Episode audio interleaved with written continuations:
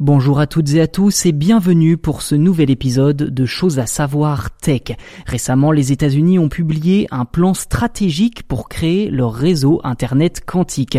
Un plan assez flou, sans méthode vraiment concrète pour y arriver et c'est normal puisque l'Internet quantique n'est pour l'instant qu'un concept que les Européens, Chinois et Américains essayent tant bien que mal de concrétiser.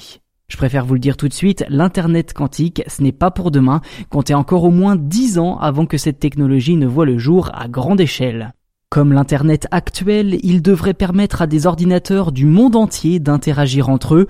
À une différence près, on parle d'ici d'ordinateurs quantiques, des machines ultra puissantes, ultra rapides et ultra sécurisées. Aujourd'hui, seuls quelques ordinateurs quantiques existent dans le monde, dont un chez Google et un autre chez IBM. Or, deux ordinateurs ne suffisent pas pour créer un réseau Internet mondial. Ça paraît simple dit comme ça, mais sachez que le fonctionnement de l'Internet quantique ne ressemblera absolument pas à celui de l'Internet actuel.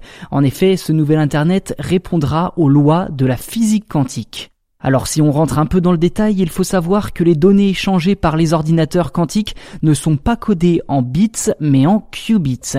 Sur l'internet actuel, un bit doit absolument soit être un 0, soit être un 1.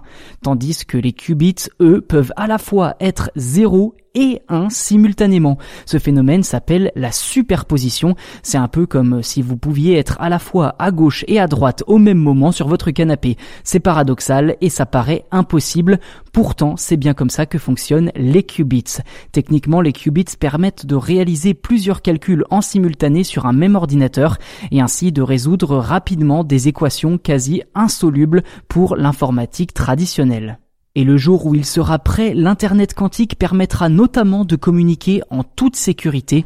Les données seront chiffrées et inviolables. Autrement dit, il n'y aura plus de problème de piratage. Grâce aux qubits, les données seraient transportées d'un point à un autre quasi instantanément, au point que les chercheurs parlent de téléportation quantique. D'ailleurs, les recherches dans ce domaine avancent bien puisque les chercheurs de l'Université de Toronto au Canada ont mis au point le prototype de cet Internet quantique où les données sont transmises à une vitesse proche de celle de la lumière sans aucune altération.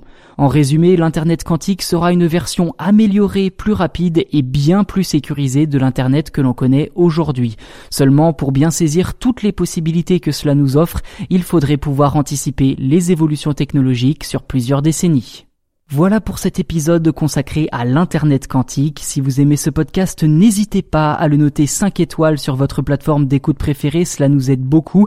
Et puis n'hésitez pas non plus à nous laisser un petit commentaire pour nous faire part de vos impressions et pourquoi pas des suggestions de sujets à traiter dans les prochains épisodes.